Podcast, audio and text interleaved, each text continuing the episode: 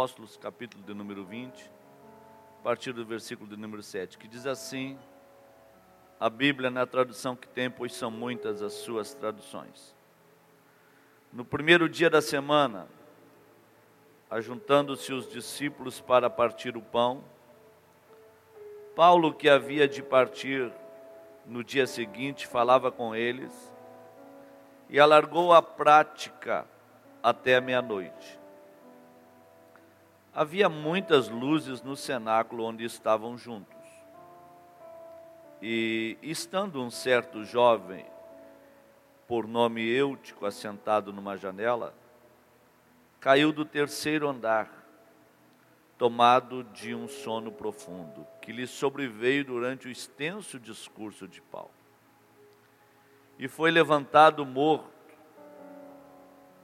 Paulo, porém, descendo, inclinou-se sobre ele e abraçando-o, disse: Não vos perturbeis, que a sua alma nele está. E subindo e partindo o pão e comendo, ainda lhes falou largamente até a alvorada. E assim partiu. E levaram vivo o jovem e ficaram não pouco consolados. Amém, queridos? Até aqui que eles estarão sentados por gentileza. É uma satisfação poder estar com os irmãos e mais uma oportunidade aqui na Casa do Oleiro, nesta festividade da igreja, aqui do centenário. Revendo o pastor sua irmã Nasa, sua família, todos os obreiros que aqui cooperam, juntamente com o ministério da Assembleia de Deus nesta grande Belém. Toda vez que eu venho ao estado do Pará, em especial a essa cidade, eu me sinto abraçado e com muita liberdade para falar de tudo que Deus coloca no meu coração para que assim eu possa estar repartindo com os irmãos.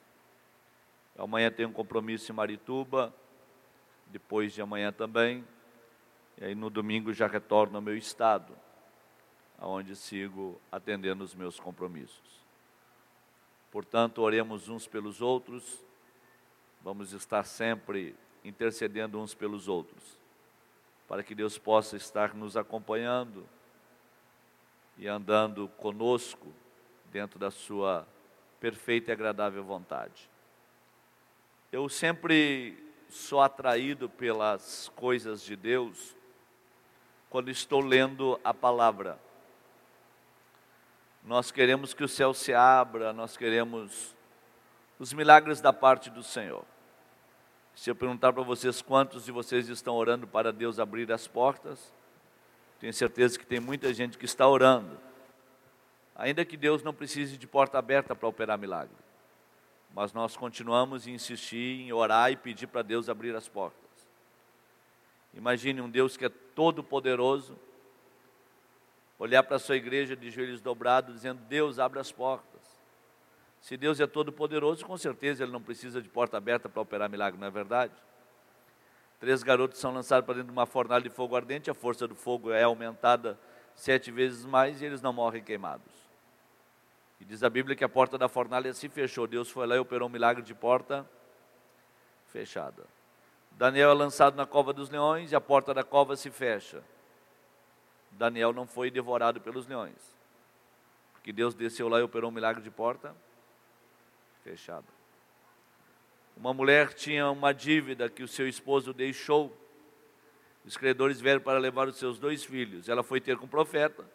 O profeta falou para ela: O milagre está na tua casa, só que tu tem que fechar a porta. Aí Deus vai descer lá quando tudo estiver fechado, vai operar um milagre de porta fechada. Diz a Bíblia que o milagre aconteceu. Então, quando o diabo fecha tudo que é porta, não é para nós fechar a boca, não, é para nós dar glória a Deus que nós servimos a um Deus tão poderoso que opera milagres de porta fechada. Mas nós insistimos, às vezes, em bater na porta de Deus e falar: abre-nos a porta. Eu fico pensando que Deus, Ele busca em nós respostas para nós mesmos. O profeta Isaías foi na casa de Ezequias e profetizou para Ezequias amando de Deus: Põe a tua casa em ordem, porque certamente morrerás e não viverás. Aí diz a Bíblia que Ezequias virou o seu rosto para a parede, orou e chorou. E o profeta ia já se retirando da casa, quando Deus encontrou com o profeta e falou: Volta lá. Eu vou acrescentar, eu tenho uma unção de acréscimo para a vida dele.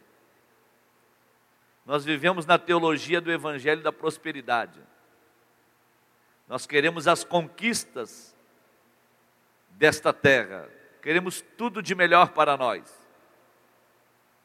O que Ezequias queria era viver.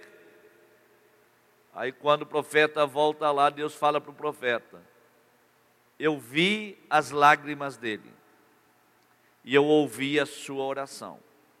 Por isso eu vou acrescentar. Eu vou acrescentar por aquilo que eu vi e por aquilo que eu ouvi.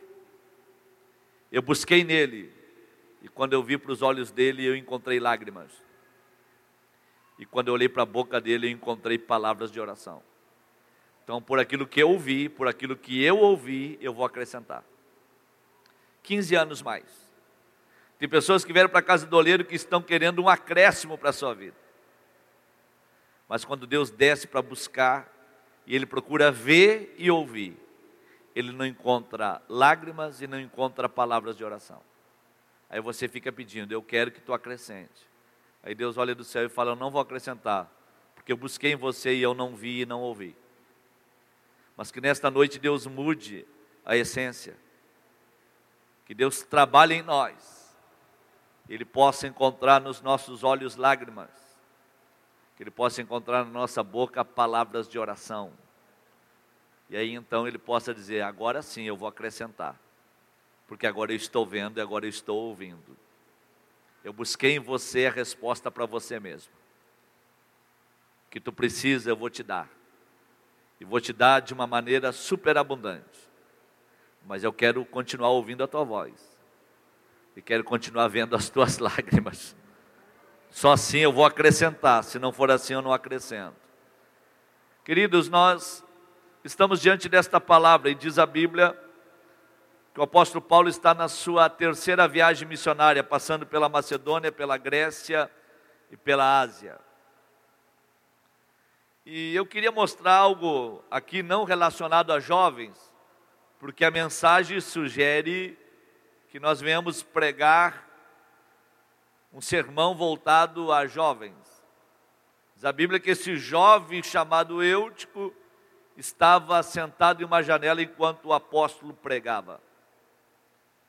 Mas, se Deus me der graça, eu queria mostrar algo muito importante que está relacionado a este fato, a este acontecimento.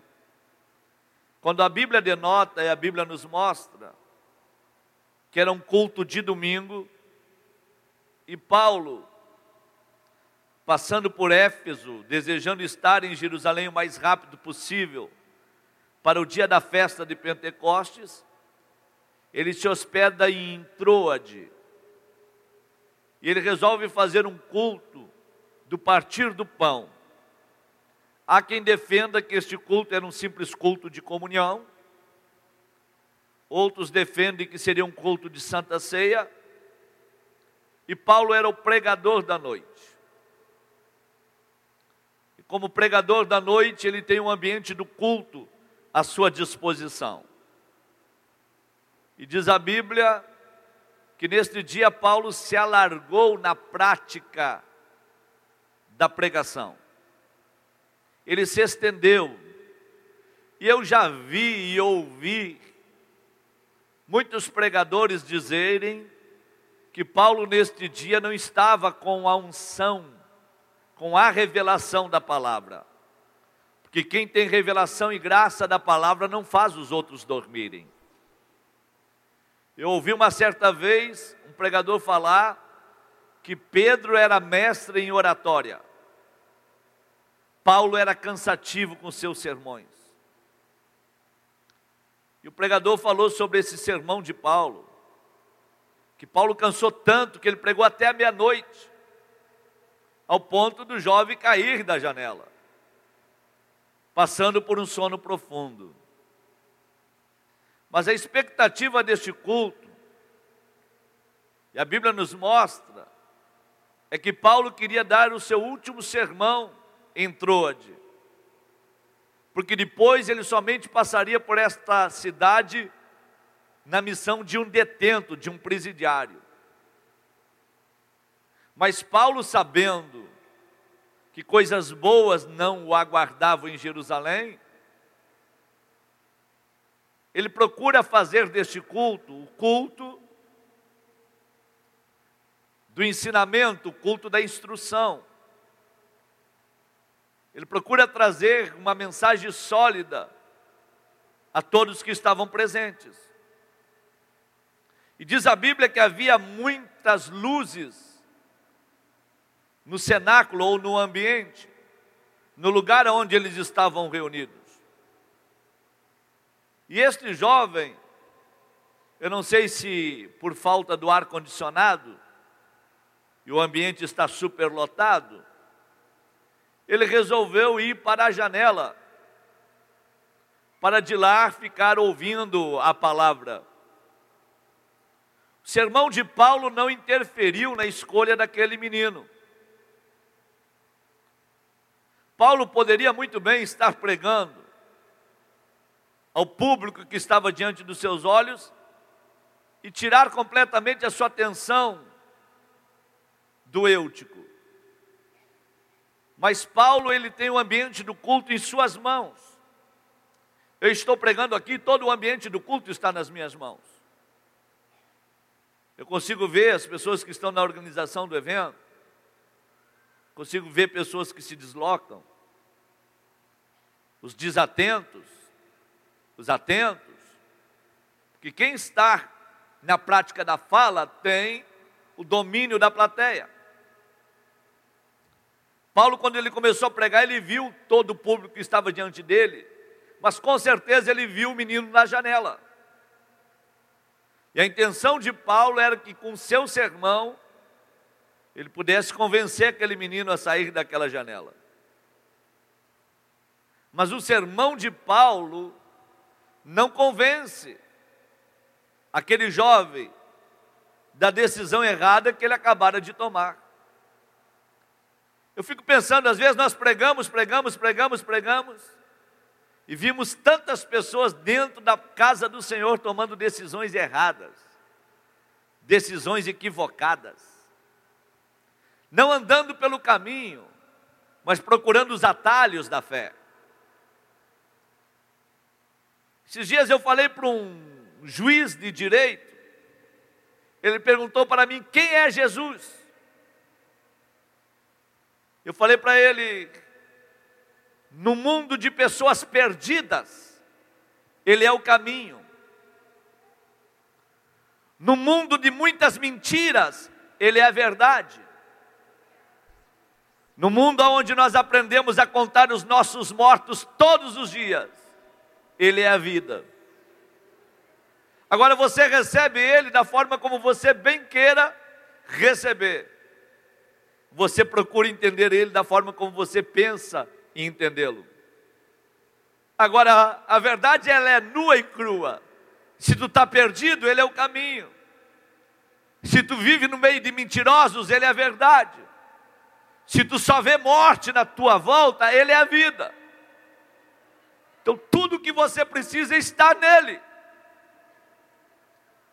Só que nas nossas decisões, nós não queremos andar por esse caminho. Nós repudiamos a verdade. Quem fala a verdade no altar da igreja não tem seguidores, não tem aplausos, não tem elogios. Porque não atrai atenção, não atrai admiradores. Hoje nós temos pregadores que massageiam o pecado e não tratam do pecado. Alisam o pecador e mostra uma graça sem responsabilidade. Pode fazer o que tu quiser, que a graça vai cobrindo tudo isso. Quem tem que resolver o teu problema é Deus. Ele é o maior interessado. Joga na conta dele e vai dormir. Agora, Deus trabalha conforme os nossos comportamentos, conforme as nossas decisões. Diz a Bíblia que Deus colocou um caminho para nós andar por ele, um caminho de vida e um caminho de morte. E quem decide o caminho que deve andar sou eu e você. Às vezes nós ficamos perdidos na hora de tomarmos a nossa decisão. Porque nós pedimos muitas coisas para Deus, na hora de decidir, nós não consultamos Ele. Aí a decisão é nossa. E a colisão será inevitável. O acidente, com certeza, trará consequências. Nós vemos a casa do olheiro não é para ser massageado por ele, paparicado por ele, exaltado por ele, não. Nós vemos a casa do oleiro para ser tratado por ele. Nós vemos para sermos confrontados por ele. Não é o vaso que dá ordem, é o oleiro que tem o comando da casa. Muitos podem vir para dentro da casa e não está na palma da mão do dono da casa. Mas aquele que vem para casa e está na palma da mão do dono da casa, aceita o trabalhar do dono. Ele sabe como faz as coisas acontecerem. É como aquele jovem rico chegou para Jesus e falou: Bom mestre, que farei eu para herdar a vida eterna? Tinha muitas propriedades, queria negociar o plano da salvação. Aí Jesus olhou para ele e com certeza pensou mais ou menos assim: até hoje com teu dinheiro tu comprou tudo e tu comprou a todos. Por isso tu é rico. Mas chegando na minha presença, quem dá a ordem não é tu, sou eu. Quem tem o poder sou eu. Quem determina sou eu. Quer entrar no reino dos céus, então vai. Vai. Até hoje quem deu ordem foi você. A partir de agora quem manda sou eu. Vai. Vende tudo que tu tem, dá aos pobres. Aí tu vem e segue-me, e assim tu terás um tesouro no céu. Quem veio caminhando, quem veio correndo, voltou caminhando para casa, frustrado e desanimado. Porque ele colocou na palma da mão de Jesus o direito da escolha. Eu quero, me mostra o caminho. Jesus mostrou o caminho, ele não quis. Porque é interessante, quando nós pedimos para Deus, nós pedimos o melhor. Quando nós vamos bater na porta dos céus, nós desejamos o que tem de melhor. Agora, quando Deus vem do céu ao nosso encontro, Ele também gosta de pedir o melhor. Abraão é meu amigo, anda comigo. Eu vou fazer um pedido para ele: me dá o Isaac. Jonas é meu profeta, ouve a minha voz. Ele fala, eu desço para ouvir o que ele está falando. Vai para Nínive. Quando Deus pede para nós, Ele quer nos confrontar. Ele vai pedir que custa um preço para nós. Infelizmente, nós não estamos preparados, às vezes, para ouvir o não de Deus. Nós esperamos do céu somente o sim, sim, sim, sim. Quando Deus fala não, nós nos perturbamos. Deus fala para Adão e para Eva: coma de todas as árvores que tem no jardim só não coma. E é justamente aonde o homem vai tocar. Não respeitando o não de Deus. Nem sempre Deus vai falar sim. Às vezes Deus vai falar não. E não é porque ele falou não que você vai deixar de aceitar a proposta que vem dele. Nas tuas escolhas, aprenda a ouvir o sim de Deus e o não de Deus. Não seja filho mimado. Não seja filha mimada. Que só quer ouvir o sim. Se Deus te falou não, ele continua sendo Deus. E tu não deixou de ser filho. Só faça as tuas escolhas debaixo da presença dele. para que você não fique frustrado no meio do caminho. Paulo está pregando, e ele não interferiu na escolha de Eutico. Eutico não quis ficar no ambiente da luz. Tem pessoas que infelizmente não gostam do ambiente da luz. Aonde tem luz, não é um ambiente legal para eles. Eu não quero ficar nesse ambiente, é direito meu, é escolha minha. Tem pessoas que estão andando com Deus de fato. Tem pessoas que estão andando no temor de Deus, é verdade. Mas por que será que nós gostamos de ouvir aquilo que não deveria ser ouvido pelos nossos ouvidos? Às vezes, obreiros piadistas, Às vezes nós vamos para a internet e vamos ver tantas coisas que ferem os nossos olhos, que não edifica a nossa alma, que não produz vida em nós.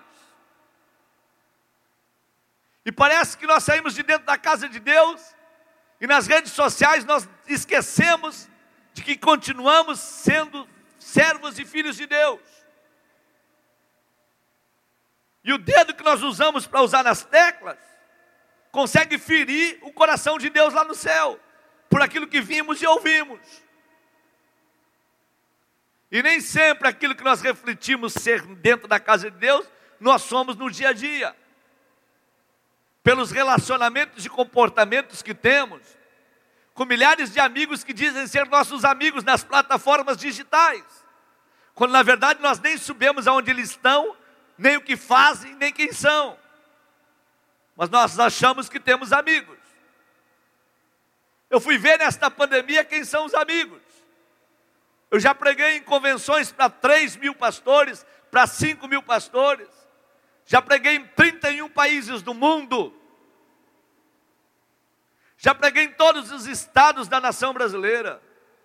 Em dois anos de pandemia, cinco pastores me ligaram. Um para saber se eu não estava passando necessidade, e quatro para tentar me ajudar em alguma coisa.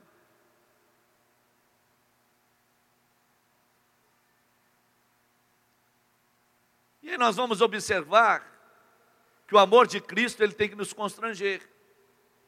Eu só posso amar alguém quando eu me amo a mim mesmo. Então, se eu não me amo, eu não posso amar o meu semelhante. Eu sou fruto daquilo que eu sou na presença de Deus. E no conceito da luz as coisas são claras.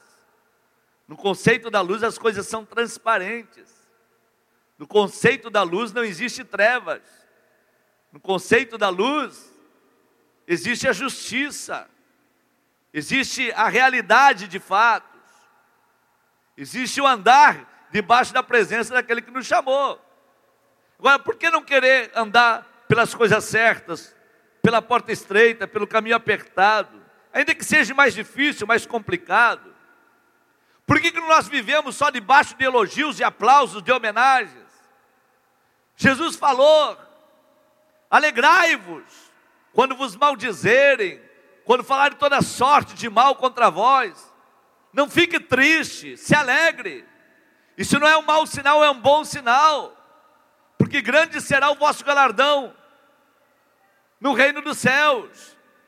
Então sinto alegria nesses dias, mas no ambiente da luz, nem sempre vai ter alegria, porque quem pratica a justiça é jogado de lado, quem é verdadeiro não está querendo ser ouvido. Quem pratica o bem nem sempre é agradável. Quem é justo nem sempre quem está em grupos. Esses dias, um colega chegou em mim e falou: Tu é casado com a mesma mulher há 22 anos? Eu falei: Sim. Nunca teve problema no teu casamento? Muitos, mas todos foram solucionados. Ele olhou para mim e falou: genocida, racista, homofóbico. Eu falei, que negócio é esse? Ele deu um sorriso e falou assim: Tu és da família tradicional, então tu não presta. Nós estamos chegando a um ponto de que quem pratica o bem está sendo desprezado, quem ama de verdade está sendo rejeitado, quem pratica o bem está sendo jogado de lado. Mas entre as trevas e a luz, vamos andar onde? Vamos para as trevas para ter que agradar uma meia dúzia, para ter que ser aplaudido, para ter que ser homenageado? De maneira nenhuma. Na minha decisão, eu decidi servir. E ainda que tenha que pagar um preço por servir, nós vamos trabalhar no ato de servir, custe o que custar, e ter que pagar o preço que nós venhamos a pagar. Mas rejeitar a luz pelas trevas, jamais. Paulo está pregando, mas o menino não quis as luzes ele decidiu, é decisão minha. Eu não quero ficar no ambiente da luz. No meu direito de escolha, eu decidi, eu não quero ficar no ambiente da luz, eu quero ficar na janela. E ele vai para a janela e Paulo está pregando. No conceito de Paulo, eu penso que Paulo se esticou na prática da pregação, tentando convencer aquele jovem a sair da janela. E Jesus falou: Eu sou a porta. Ele não falou: Eu sou a janela. Eu estou na porta. Pela janela vem o ladrão e vem o salteador. Mas a escolha é tua. É você que escolhe, é você que decide. Paulo está pregando. Da janela, Mical desprezou Davi quando ele trazia a arca da aliança para dentro de Jerusalém. Ela viu Davi cheio da glória de Deus e da janela, ela despreza aquele que está transportando a glória de Deus. A janela não é um bom lugar, mas tu quer ficar na janela, fica. Mas Jesus está te chamando para a porta, Ele quer te tirar da janela, mas a escolha é tua, é você que decide. Mas Jesus está pronto, está querendo criar um outro ambiente para a tua vida. E o que é interessante, quem escolhe a janela tem dois ambientes: o ambiente de dentro da casa e o ambiente que está para o lado de fora. O ambiente mais amplo é o que está do lado de fora. O mais atrativo é o que está do lado de fora. O que chama mais atenção é o que está do lado de fora. Paulo está pregando, mas a escolha dele é permanecer na janela. Paulo prega, ele não sai da janela. E na janela ele passa a ter sono, ainda que Paulo seja o pregador. Quantas vezes nós vamos ministrar a palavra e vimos pessoas que estão totalmente desconectadas. Mas se nós oramos, jejuamos, lemos a Bíblia, temos a revelação da palavra, por que dorme? E o próprio Paulo falou: Desperta tu que dormes, levanta-te dentre os mortos, Cristo vai te esclarecer. Mas tem pessoas que vêm para dentro da casa de Deus e não conseguem mais serem despertadas pela graça, pelo poder e pela unção do Espírito Santo através da Sua palavra. E muitas vezes não conseguem receber o renovo que vem da parte dos céus pela tamanha dificuldade que tem de receber, de absorver e de guardar esta palavra nos seus corações e colocar em prática. Eu posso estar pregando aqui nesta noite, e tem pessoas que vão sair daqui da mesma forma como entraram. Porque estão vivendo um sono espiritual sem precedentes. Se pedir para dar glória a Deus, sai telha de aranha na garganta. Se pedir para dar glória a Deus, sai poeira da garganta. Que há muito tempo não sabe o que é expressado no profundo da sua alma. Um culto racional de uma verdadeira adoração a Deus por tudo aquilo que Ele fez, por tudo aquilo que Ele tem feito, por tudo aquilo que Ele irá fazer. Eu imagino mais de 660 mil mortos por esta pandemia. Por que, que Deus nos preservou aqui? Por que, que nós estamos aqui nesta noite se tanta gente boa foi embora? Será que isso não é motivo para nós oferecer o nosso melhor para Deus? Será que isso não é motivo para nós termos a satisfação de estar dentro do santuário fazendo a melhor entrega? Mas não, parece que nós não conseguimos nos conectar da forma como deveríamos. Sermão de Paulo não consegue tirar o sono daquele menino. Aí imagina, se o sermão de Paulo não consegue tirar o sono do menino, imagina o meu sermão. Se Paulo não consegue evitar que ele durma, sermão de Paulo, ainda que fosse poderoso, não impediu ele de cair. Quantas pessoas que estão vivendo o processo da queda? Quem cai se machuca. Quem cai tem prejuízos. Quem cai fica ferido. Quem cai pode até morrer. Sermão de Paulo não impediu em nada disso. Não interferiu em nada disso. Por mais que ele pregasse, o menino caiu. Por mais que ele pregasse, o menino morreu. E aí que eu acho interessante, como Deus usa as circunstâncias. Deus tem as suas maneiras, as suas formas de agir. Deus pode usar uma multidão para falar conosco, mas Deus pode usar uma pessoa para tratar conosco. Às vezes eu fico pensando e analisando os pregadores desta geração. Quando eu olho para a história de Jonas, eu vejo Deus falando com Jonas: Jonas, vai à grande cidade de Nínive. Antes de Deus falar com Jonas, Deus tinha um problema, a cidade de Nínive. Quando Deus falou com Jonas e Jonas ouviu a voz de Deus, Deus passou a ter dois problemas. Nínive e Jonas. Deus fala, vai para lá. Aí Jonas desce no porto, pega uma embarcação, em vez de ir na direção de Nínive, ele foge para Tarsis. Dois mil quilômetros de viagem. E ele tenta o impossível. Ele tenta fugir de Deus. Aí nós vamos observar toda a trabalheira que Jonas deu para Deus. Deus mexeu com o mar Mediterrâneo por causa de Jonas. Deus mexeu com a carga do navio por causa de Jonas. Deus mexeu com a corrente marítima do mar por causa de Jonas. Deus mexeu com o navio. Deus mexeu com os marinheiros. Deus mexeu com o grande peixe. Tudo por causa de Jonas. Quando Jonas se apresenta saindo do porão do navio, ele fala: Tudo isso está acontecendo por minha causa, porque eu sou servo do Deus que fez os céus e a terra. E desde que ele falou comigo, eu comecei a fugir. E ali ele pede a morte, quando ele pega e fala: Me joga no mar, e tudo voltará ao ambiente da normalidade. Quando os marinheiros levantam Jonas e jogam no mar, ele jamais esperava que Deus queria fazer um culto com ele. Jonas tentando fugir, o peixe embaixo da embarcação obedecendo, e vem o grande peixe, engole a Jonas e leva ele para as profundezas do mar.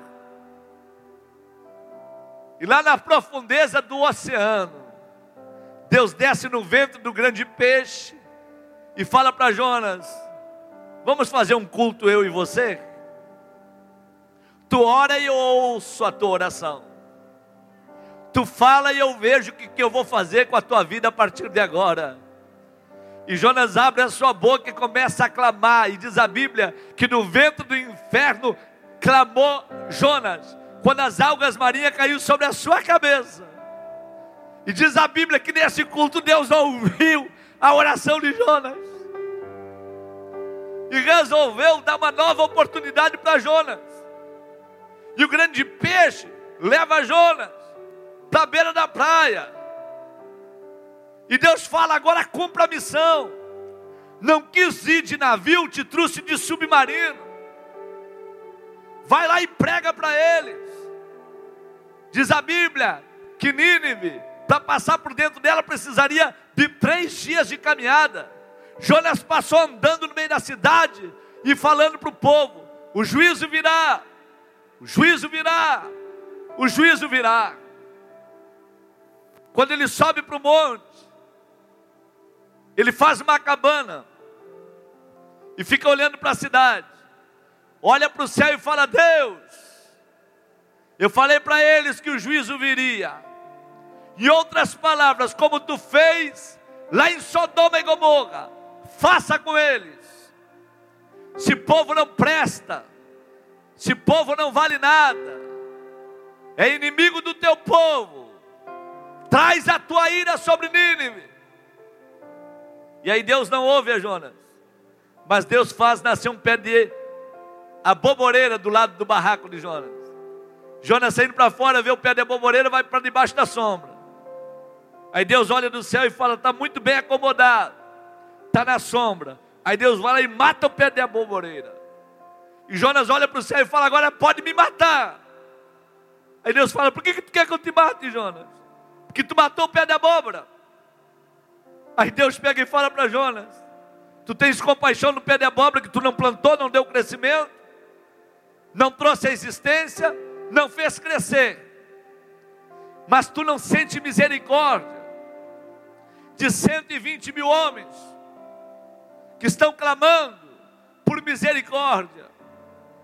Eles não sabem discernir entre a mão direita e a mão esquerda. E tu, que desde o primeiro dia que eu te chamei, está me dando trabalho. Nínive ouviu a minha voz uma vez e se arrependeu. E tu, que eu estou falando contigo desde o começo, por tua causa mexi com o oceano, carga de navio, com marinheiros, grande peixe, te levei para profundezas do mar, criei desconforto no grande peixe para ele te vomitar. Todos pensam que Deus usou Jonas para transformar Nínive. Não, vocês estão enganados. Deus usou Nínive para transformar Jonas.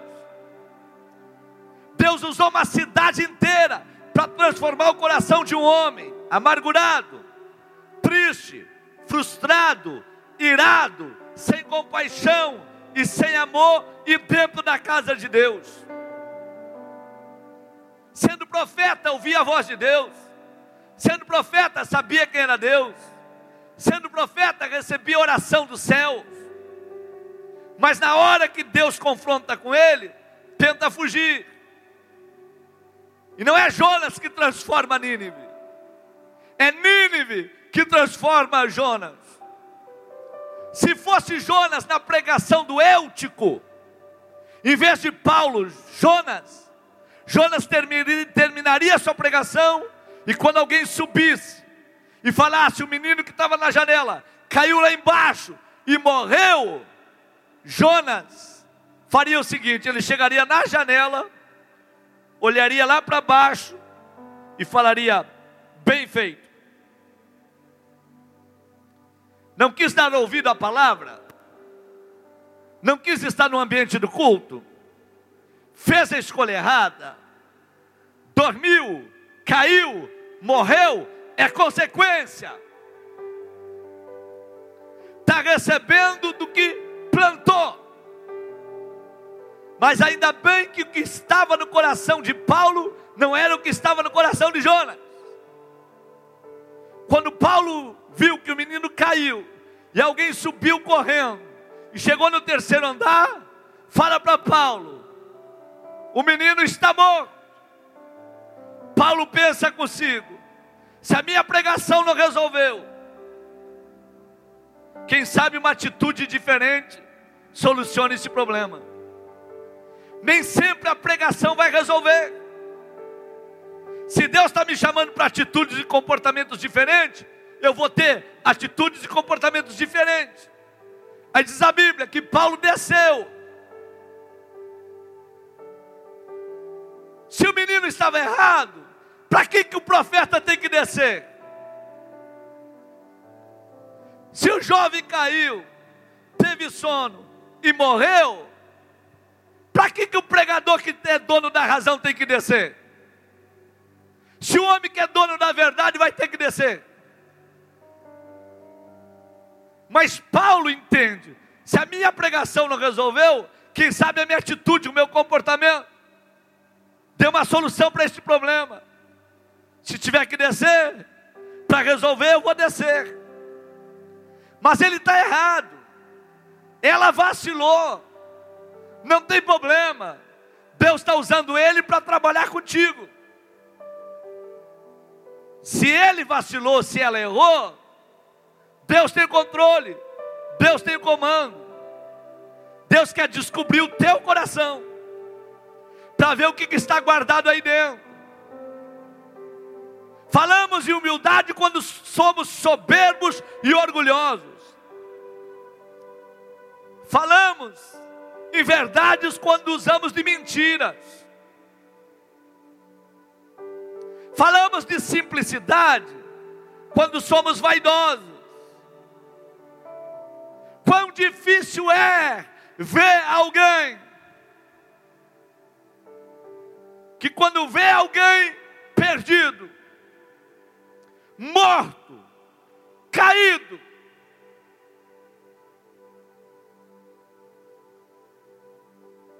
não encontra forças e atitudes e comportamentos em Deus para descer, para que um problema seja solucionado.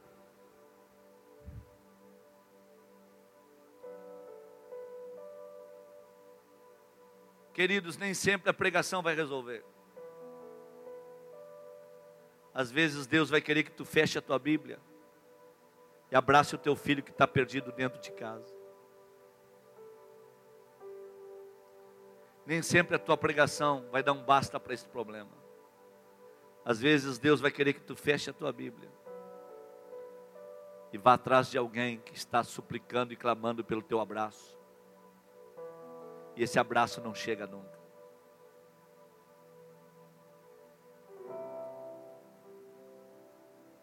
Nós falamos muito e agimos pouco. Que a partir desta noite venhamos falar menos e termos atitudes e comportamentos diferentes. Se Deus está falando contigo nesta noite que você precisa ter comportamentos e atitudes diferentes, é porque Ele te ama, não é porque Ele está te desprezando, te rejeitando, não é porque Ele ainda tem algo a realizar dentro da tua casa, no meio da tua família, mas isso depende de você. Feche mais a boca e abrace mais. Fale menos e desça mais. Tu não és o dono da razão. Tem alguém que está precisando da tua atitude, do teu comportamento. Paulo entendeu, a minha pregação não resolveu. Vou fechar minha Bíblia. O que tu vai fazer, Paulo? Eu vou descer. Mas ele está lá no chão, está morto. Mas é para ele, para ele mesmo, que eu vou descer. Tomou a decisão errada, escolha errada, foi para o ambiente errado, dormiu, caiu, morreu. Mas enquanto tiver fôlego, ainda há esperança, eu vou descer. Se depender de mim, eu vou descer. e Paulo desce. E diz a Bíblia que quando ele vê o menino no chão morto, ele não ora. Queridos, guarde esta palavra. Nem sempre a tua pregação e a tua oração vai resolver. Às vezes é atitudes que resolvem. Ele desce e diz a Bíblia que ele se inclina. Se inclina para quem? Para o morto. Está vindo aqui na minha mente agora, sabe o que?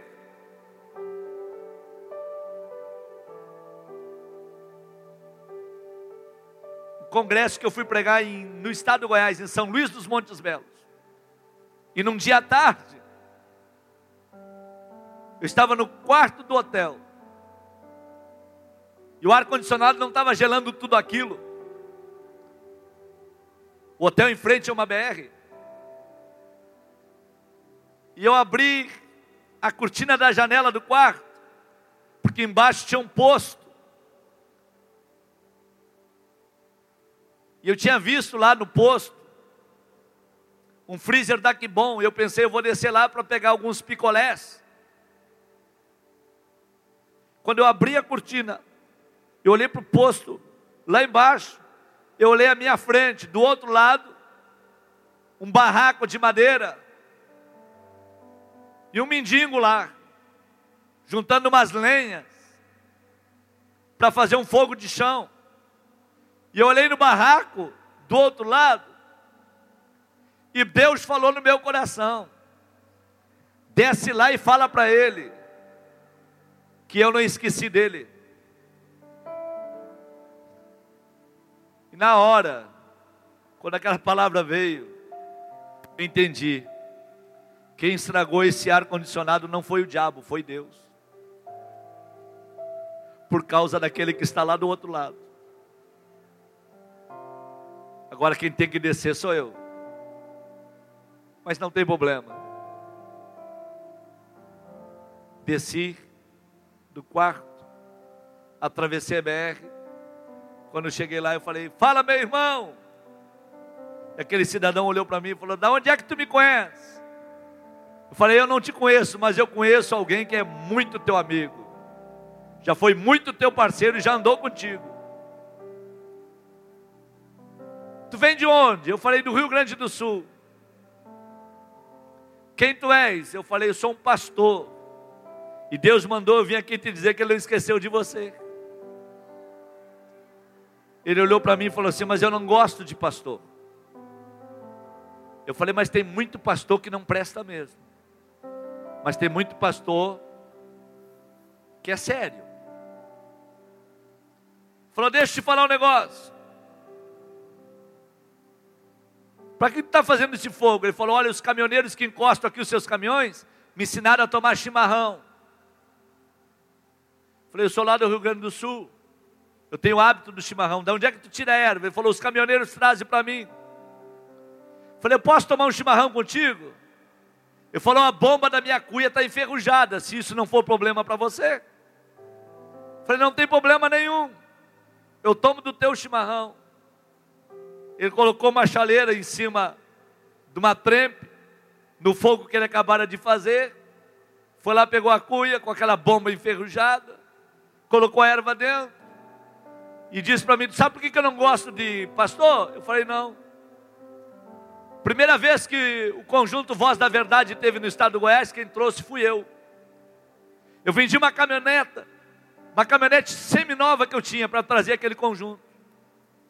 Foi uma das maiores festas da região.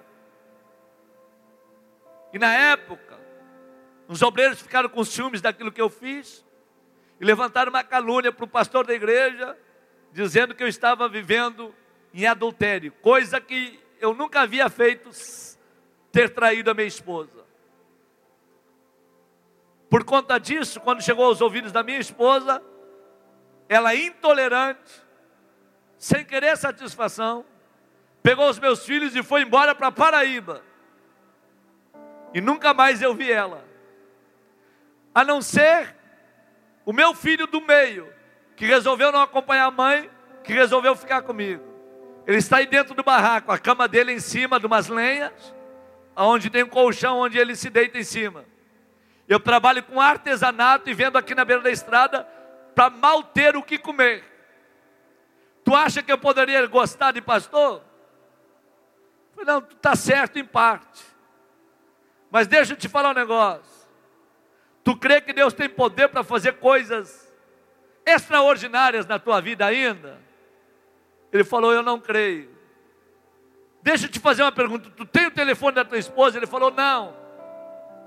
E gritou de dentro do barraco aonde ele morava: Eu tenho. Falei: Quem que está falando lá dentro? Ele falou: É o meu filho. E o menino sai para fora do barraco e fala: Eu tenho o contato da mãe. Ele fala: de onde é que tu guardou o contato da tua mãe? E o menino abriu uma carteira de cigarro, tirou um papelzinho de dentro e falou: Aqui está o telefone dela.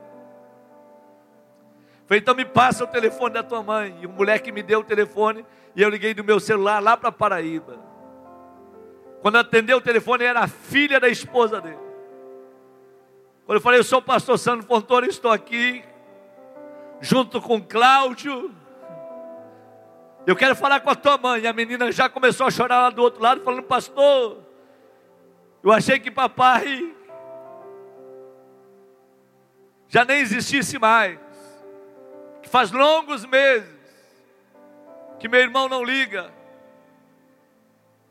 Como que o papai está? Eu falei, está bem. Melhor ainda vai ficar daqui a pouco.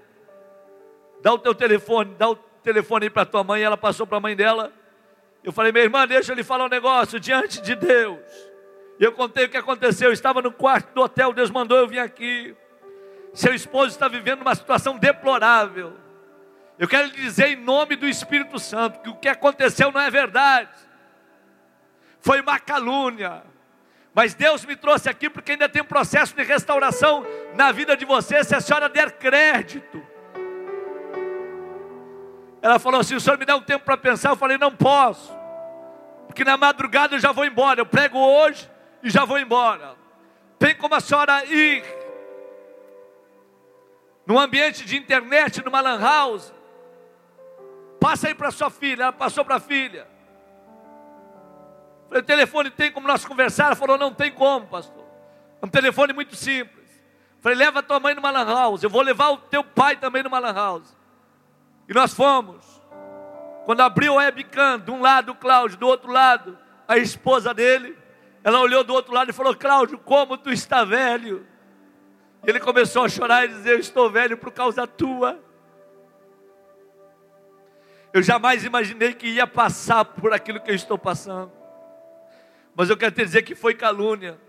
Se tiver que te pedir perdão, te peço mil vezes, mas eu não fiz nada. Eu fui caluniado. Mas esse homem bateu na porta do meu barraco hoje. Eu nem sei o que, que eu estou fazendo aqui. Eu falou, Cláudio, ora daí, eu vou orar daqui. Vamos ver o que, que Deus tem para fazer na tua vida e na minha vida desligou. Eu voltei lá no barraco dele, terminei de tomar o chimarrão com ele. Falei, Cláudio, toma um banho, tu vai para a igreja hoje comigo. Ele falou, pastor, eu tomo banho no posto. Dia de domingo eles não deixam tomar banho, porque os caminhoneiros passam lá. E o direito do chuveiro do posto é para os caminhoneiros. Eu falei, não tem problema, vai sem banho mesmo. Hoje tu vai comigo para a igreja. Quando foi à noite, custou uma SW4 nova na frente do hotel vice-presidente do campo foi me buscar. Quando o pastor abriu a porta do carro para mim entrar, eu falei, pastor, só vou se eu conseguir levar o meu irmão que eu encontrei aqui. O pastor falou, tinha irmão aqui na cidade? Eu falei, tenho. Não tenho um, eu tenho dois. Sério, cadê eles? Eu falei, está ali, vem Cláudio. Ele saiu do canto do posto, ele e o filho. O pastor falou bem baixinho, misericórdia. Eu falei, é misericórdia mesmo, pastor. É misericórdia, esta é a palavra, misericórdia. E eu vou falar um negócio para o senhor: se não der para o Claudio ir para o culto e o filho dele, eu também não vou para o culto. Pastor olhou para mim e falou: fazer o quê, né, pastor? Falei, é isso aí. Abri a porta de trás da SW4, entrou o Cláudio o filhinho dele. Eu fui na frente. Chegamos na catedral para pregar. Quatro mil pessoas sentadas para me ouvir pregar. E eu preguei sobre o filho pródigo. Quando encerro a minha pregação, Cláudio vem na frente. E fala: Eu quero esse Jesus. Esse que está na tua vida. Esse que está aí habitando em você. Eu quero esse aí e o filhinho dele do lado. Eu abracei o Cláudio e orei com ele. Falei, agora tu vai jantar comigo. E nós fomos jantar juntos. Peguei meu avião e fui embora, ao clarear do dia. Com oito meses, o pastor me chama para me pregar de novo e pede para me levar minha esposa, a Elisiane, o Mateus e o Davi. E eu vou para São Luís de novo. Quando eu chego em São Luís, me hospedo no hotel, prego sábado à noite. Quando eu chego do jantar, interfona da recepção, no quarto, dizendo: Tem um senhor aqui que está querendo falar contigo. Falei: Pode mandar ele subir. Quando vi, bateu na porta. A hora que eu abro a porta, quem era? O Cláudio. Com uma jaqueta de couro, barbeado, bonito, bem vestido, com uma placa de mármore e um trabalhado em madeira, escrito na madeira, porque o meu redentor, ele vive, e por fim ele se levantará. Eu olho para ele e falo: E aí, Cláudio, como é que tu está? Chamei a minha esposa e falei: Elisiane, olha aqui. Esse aqui é o rapaz que eu te falei. Ele falou: Posso dar um abraço na tua esposa? Eu falei: Pode. Ele abraçou minha esposa, abraçou os meus filhos. Falou: Eu vim te trazer essa lembrança, porque a minha esposa me perdoou, me chamou de volta. E desde que tu foi embora, eu estou trabalhando e juntando dinheirinho para me voltar e embora para Paraíba, porque ela está me aguardando com toda a família. E eu estou voltando para lá completamente restaurado. Eu quero te agradecer porque tu deu ouvido à voz de Deus, e na tua atitude, no teu comportamento, não foi a tua pregação, não foi a tua oração, foi a atitude e comportamento.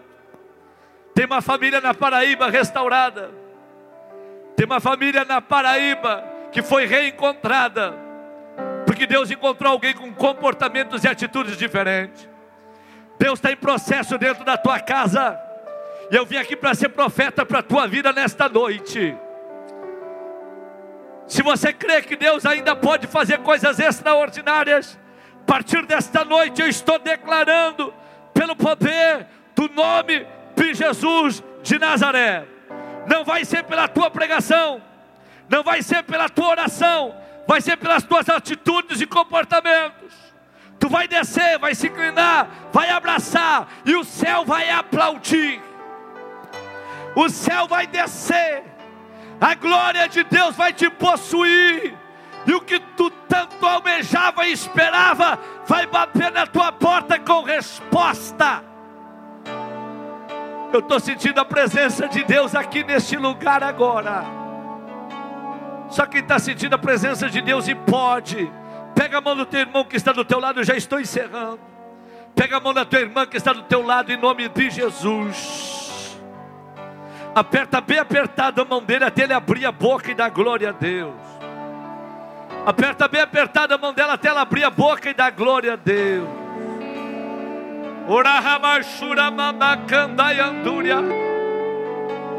A minha missão nesta noite é te tirar da janela e te levar para a porta. Paulo não saiu pela janela, Paulo passou pela porta.